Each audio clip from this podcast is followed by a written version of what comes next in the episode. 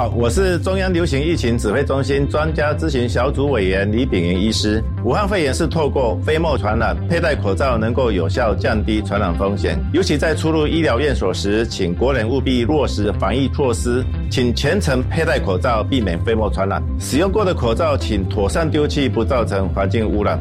另外提醒大家，出入医疗院所时，随时保持双手清洁，保护自己，不让病毒上升。有政府，请安心。资讯由机关署提供。我是台南市教育局局长郑新辉。扎根基础，点亮每个孩子心中的希望，是我们共享的信念和责任。我们会持续用最大的热情和专业，携手学校的伙伴，让台南的教育更好。也欢迎所有教育伙伴。一起收听国立教育广播电台，一起终身学习，亲子共学，从听开始，请上网搜寻亲子频道。我们要成为高职优质化学校，各位老师有什么提案呢？规划校本国际教育计划。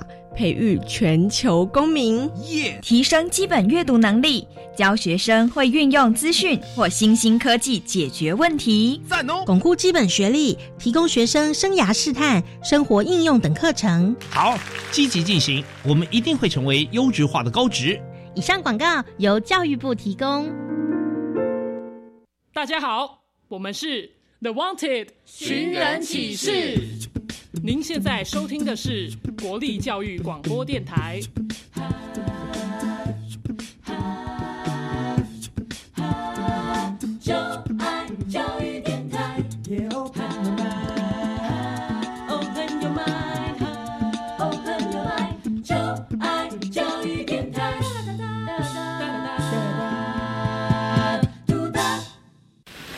为什么海水是咸的？好奇。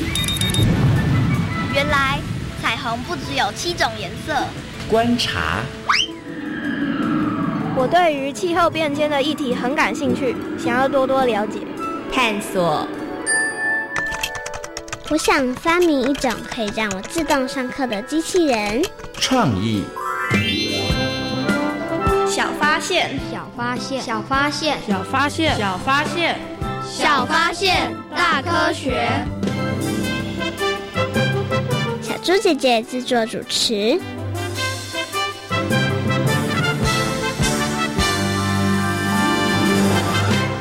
真没想到澎湖的渔夫超级浪漫，真的吗？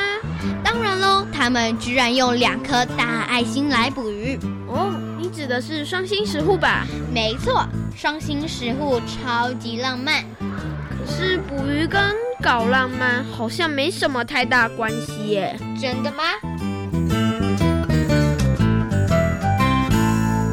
小发现，别错过大科学过生活。欢迎所有的大朋友、小朋友收听今天的小发现大科学。我们是科学小侦探，我是小猪姐姐，我是张涛昌。很开心呢，又在国立教育广播电台的空中和所有的大朋友、小朋友见面了。涛昌，你有没有到过澎湖啊？没有。但是你有没有听过澎湖？当然有。哦，没错哦，因为澎湖呢也是台湾的一个离岛。你知道台湾有好几个离岛，对不对？除了澎湖之外，还有什么呢？绿岛、小琉球、蓝屿、蓝屿。金门、马祖、连江啊，就是马祖。你刚刚都答对了，对不对？哈，好，那其实呢，澎湖也是台湾的离岛之一哦。那小猪姐姐问你哦，虽然你没有去过这个澎湖，但是你有没有听过或是看过澎湖的双星石户呢？有，有，你在哪里看到的？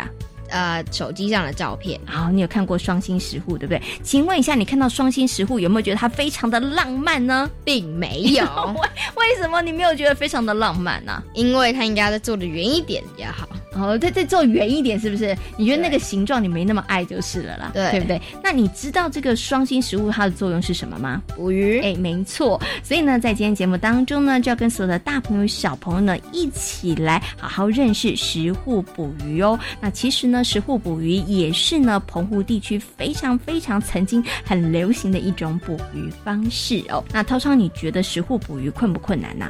还好哦。你觉得它还好啊？因为它是利用潮汐呀。哦，所以你觉得石户捕鱼一点都不困难？那到底呢？涛昌的猜测推断正不正确呢？等会儿大家就知道喽。不过呢，先来启动今天的科学来调查，看看其他的小朋友对于石户捕鱼到底了不了解哦。好，有问题我调查，追答案一级棒。科学来调查。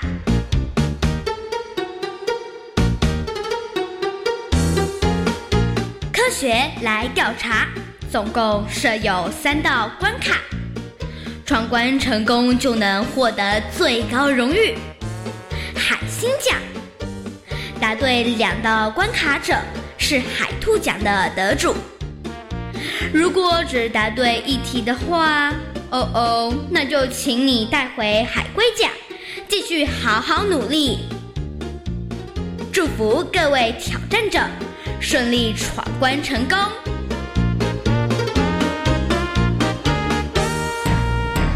学来调查，大奖带回家。接下来呢，要进行的单元是科学来调查。今天呢，有两位同学要来参与我们的闯关活动哦。他们到底能不能够把我们的最大奖海星奖的荣誉带回家呢？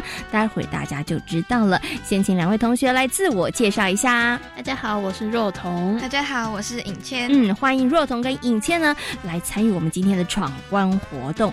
请问两位小朋友今天有没有信心可以闯关成功，把我们的海星奖带回家呢？有。有一个有，另外一个迟疑了三秒钟哈。等一下呢，两位要一起呢，好好的合作哈，然后来闯关哦。不过呢，在闯关之前呢，小猪姐姐先来问一下大家好了，你们有没有听过双星石户？有有。哎，那有看过双星石户吗？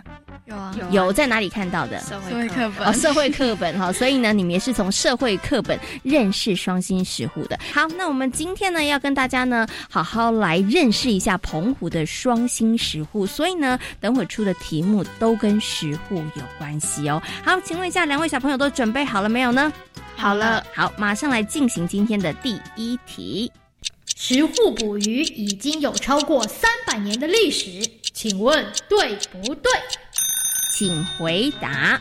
对对，很肯定你们的答案吗？对对对，哦，不想要改吗？不想。好，那我们来听听看这两位小朋友的选择到底对不对呢？答对了，没错。那根据记载呢，从这个清康熙五十年的时候呢，就有十户捕鱼喽。所以呢，从那个时候到现在为止，已经有超过三百年的历史了。那一直到二十世纪的中期啊，十户渔业还是澎湖非常非常重要的这个渔捞活动哦。好，恭喜两位小朋友，第一题呢已经顺利的闯关成功了。那我们接下来进行今天的第二题。石户是利用涨退潮原理抓鱼，请问对不对？对，哇，两个人异口同声，怎么这么的肯定啊？老师有讲过吗？有有哦，难怪他们这么肯定哈。好，那到底老师说的跟他们的记忆是不是对的呢？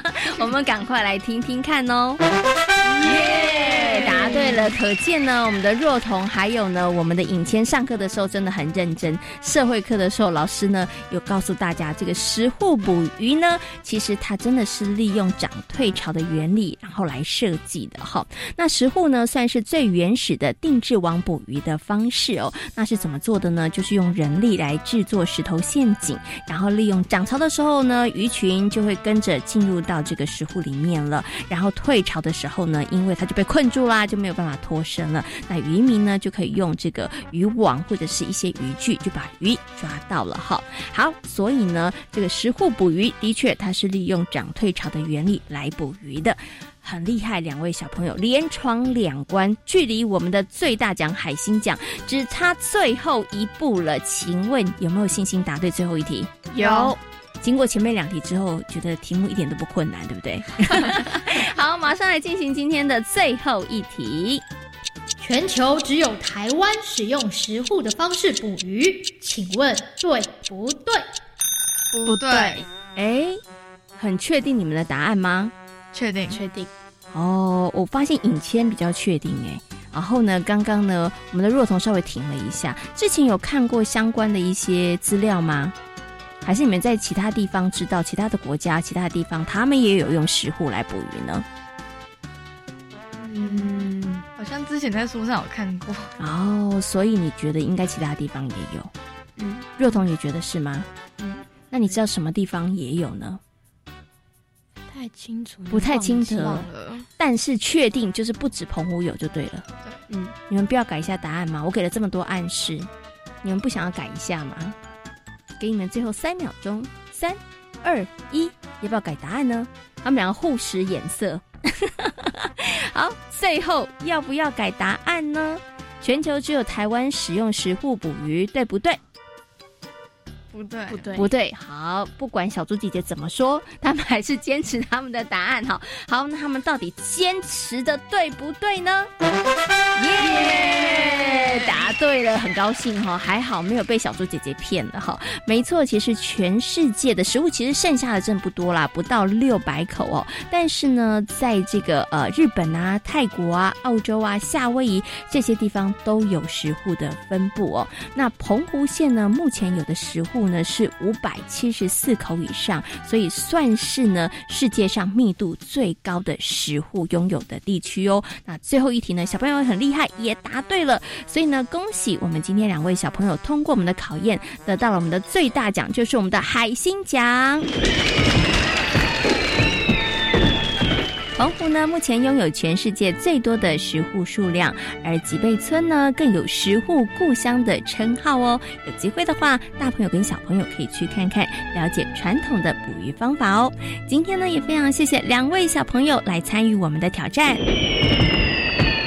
科学来调查，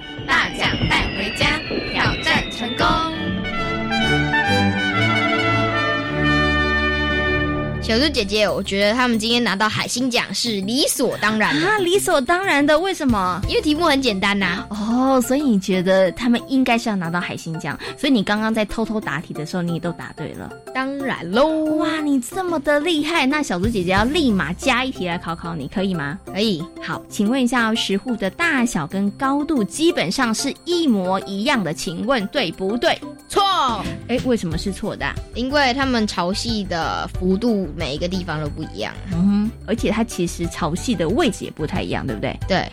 恭喜张涛昌同学，你答对了，真棒，很厉害哦。其实呢，每一个石户呢，都必须要配合当地的环境来修建哦。因为呢，海域的地形啊，还有海水的流向啊，风浪的大小，其实都不太一样的。所以大家有机会看到这些石户的话，你可以仔细的观察，你会发现大小还有高度其实都是不相同的哦。那台湾呢，目前拥有石户数量最多的地方在哪里呢？澎湖。没错，而且呢，吉贝也是石户的故乡哦。在今天节目当中呢，就要带着所有大朋友、小朋友一起来认识石户捕鱼哦。请问一下涛昌哦，你还想知道哪些关于石户捕鱼的知识呢？呃，石户的搭建要多少时间？哎，那你觉得搭一个石户大概要多久的时间呢、三天。三天？为什么三天就可以完成了？因为赶快搭好，可以赶快对捞到鱼，是不是？哦，不可以捕太久，对不对？对好，那到底是不是呢？接下来呢，就进入今天的科学库档案哦。为所有的大朋友、小朋友邀请到了台北市海洋教育中心的海洋教师戴佑安老师来到节目当中，跟所有的大朋友、小朋友一起好好来介绍石斛捕鱼。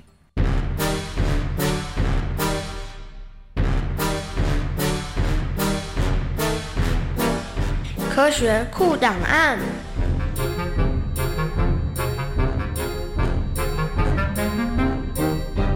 戴佑安，台北市海洋教育中心南极海洋教师，擅长海洋社会及海洋文化。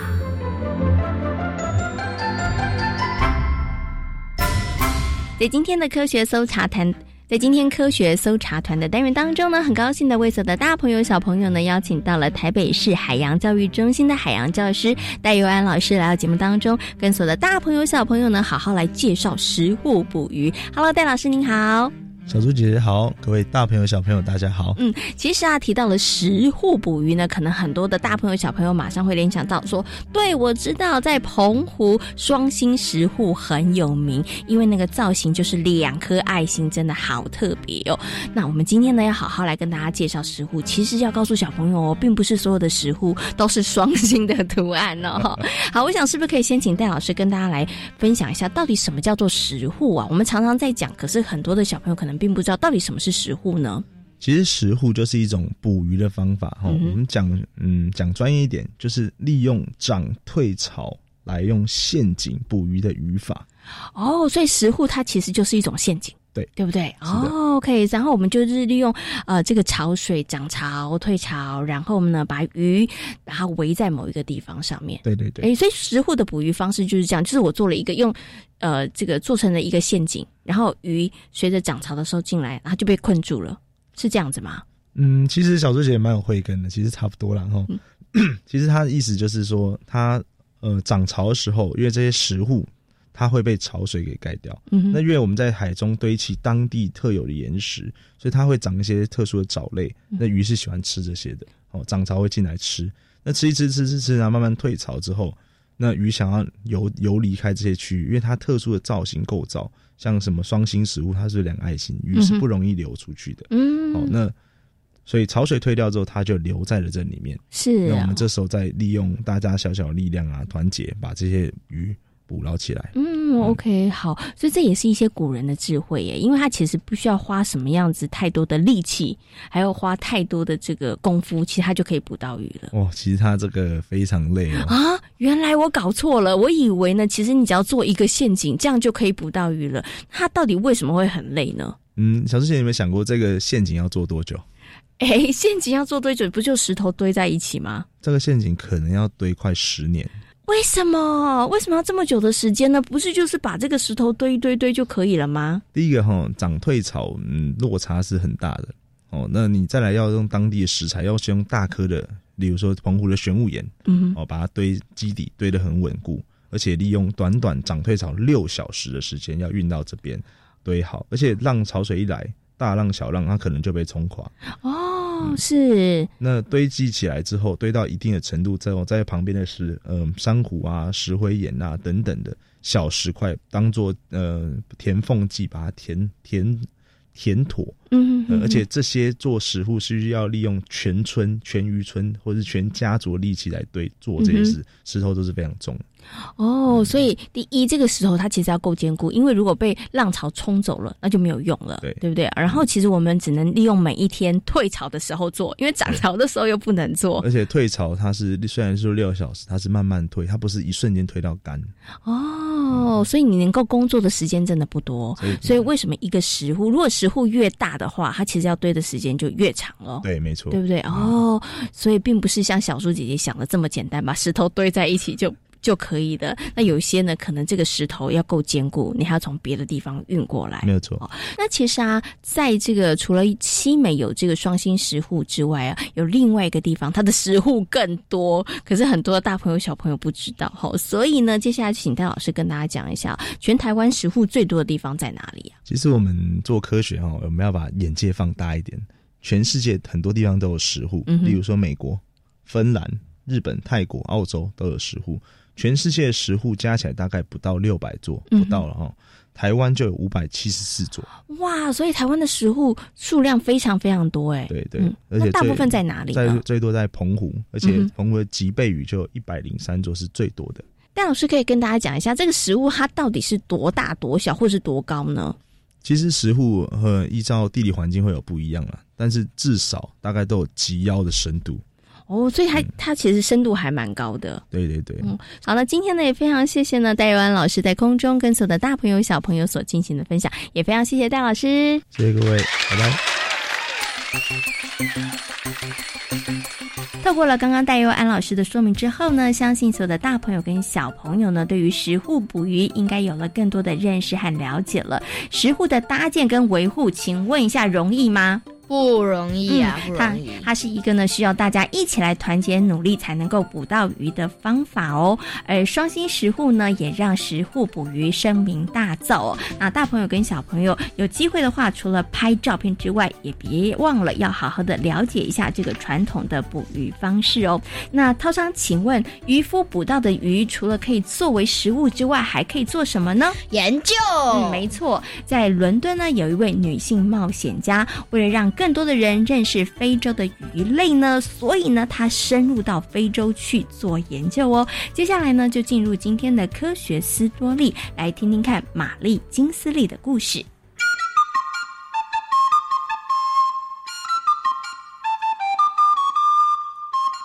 科学斯多利。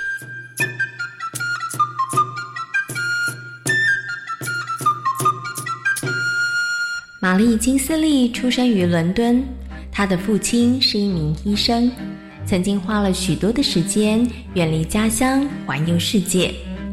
玛丽并没有上学，在她三十一岁以前，一直都住在家里。她都是靠着阅读父亲收藏或者是写的旅游书来学习。真希望有天我能像父亲一样去看看不同的世界。玛丽金斯利长大后，她一直渴望能够看看不同的世界。当她有独自行动能力的时候，却因为父母亲的身体状况不好，所以她得待在家里照顾生病或者是瘫痪的双亲，哪里都不能去。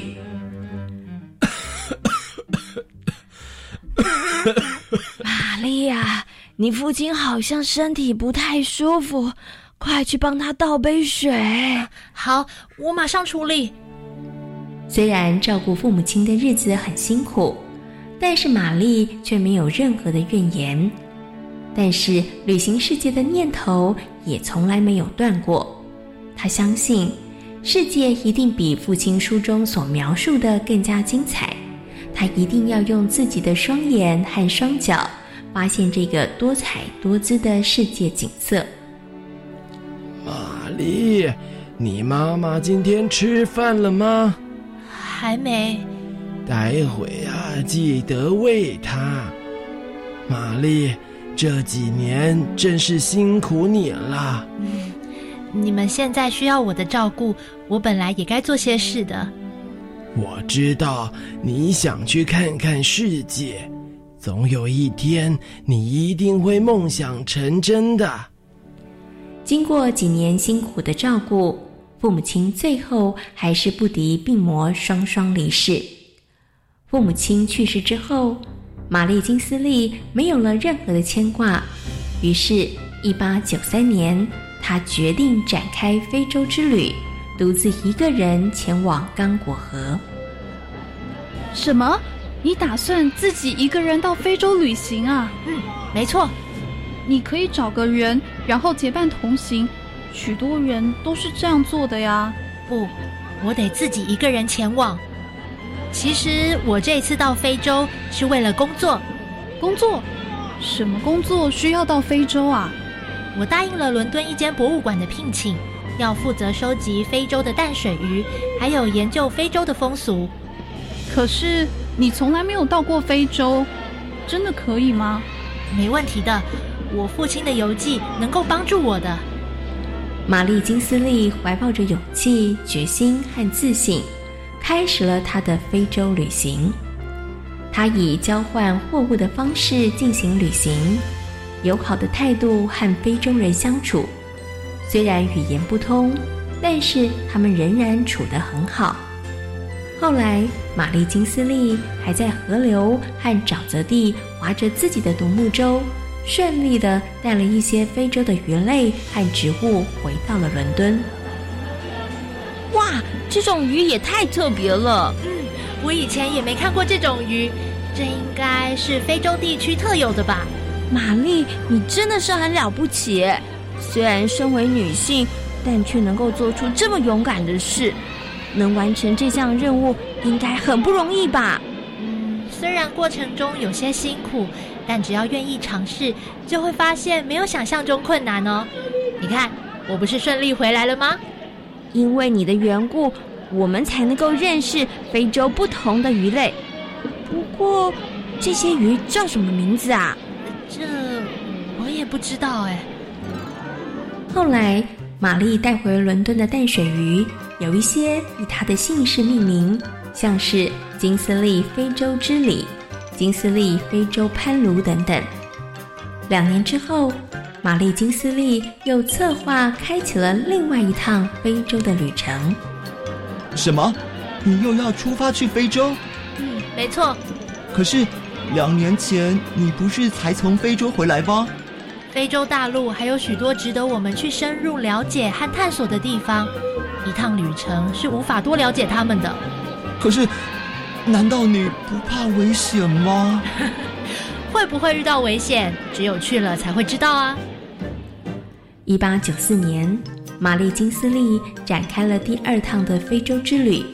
她从加蓬划小艇上溯奥果维河，后来她到了方族部落，以以物易物的方式和部落的民众相处。整趟旅游，她搜集了一些鱼，同时还攀登了之前根本就没有什么人爬过的克麦隆山。一八九五年。玛丽金斯利顺利的回到了英国的伦敦。返国后，玛丽金斯利又开始了她的另外一项计划。你确定是这个地方？没错，听说玛丽金斯利要在这个地方演讲，分享她在西非的旅行。哎，我真搞不清楚哎，为什么你要来听这种演讲啊？难道你也想到西非旅行吗？不一定得想到西非旅行才能来听吧。世界上有许多我们不熟悉的地方和生活方式，我们可以借由这样的方式多一些认识啊。嗯，你这么说好像也有点道理。玛丽金斯利这位女冒险家，以生动风趣的方式讲述她的西非旅途中的所见所闻。其实，除了讲座外，玛丽金斯利也利用写文章的方式进行分享。因为玛丽金斯利，很多人开始用不同的角度认识非洲。玛丽，你的讲座很受欢迎哎！我发现呐，有不少人因为你而对非洲有了更多的认识。嗯，这正是我的目的。我发现殖民官员和传教士。正在利用欧洲化和基督化伤害非洲人，这真的很不应该。我希望大家能够和我一样尊重非洲人。你呀，真的很了不起，即使到了吃人的方族部落，还能够安全没事。如果我们能够用友善的方式和非洲人相处，相信他们一定也能感受到我们的善意。玛丽金斯利经由一场又一场的演讲。一篇又一篇的文章，分享了非洲部落的生活文化，也教导了民众尊重非洲人的生活方式，而不去批判他们。一九零零年，玛丽金斯利准备展开她的第三次非洲之旅，不过却因为南非爆发了与布尔人的战争而停顿了下来。玛丽，你今天怎么会来啊？我是来向你道别的，啊，你要去哪里？我打算到非洲。你的计划不是因为南非爆发战争而停止了吗？嗯，不过我现在打算到南非去照顾战俘。啊，这这也太危险了吧！战场上受伤的士兵总是需要人照顾啊。后来，玛丽金斯利决定前往南非照料战俘。过程中不小心感染了伤寒，最后他死于伤寒。那一年，玛丽金斯利只有三十七岁。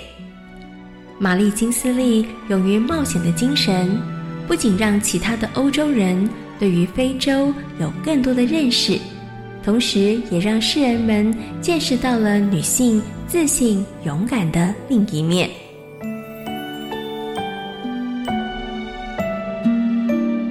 在今天小发现大科学的节目，跟所有的大朋友小朋友讨论到的主题就是食户捕鱼。请问台湾食户最多的地方在哪里呢？澎湖。嗯，那食户为什么可以捕鱼呢？因为潮汐带来的鱼就会被困在里面。哎，没错，就可以捕鱼了。那请问一下，食户捕鱼是不是一种友善的捕鱼方式呢？是，嗯，没错。你也希望呢，所有的大朋友跟小朋友下回有机会呢，拍照之余，别忘了也可以了解一下这种传统的捕鱼方式哦。小发现，别错过大科学过生活。我是小猪姐姐，我是张涛昌。感谢所有的大朋友、小朋友今天的收听，也欢迎大家可以上小猪姐姐游乐园的粉丝页，跟我们一起来认识海洋哦。我们下回同一时间空中再会喽，拜拜。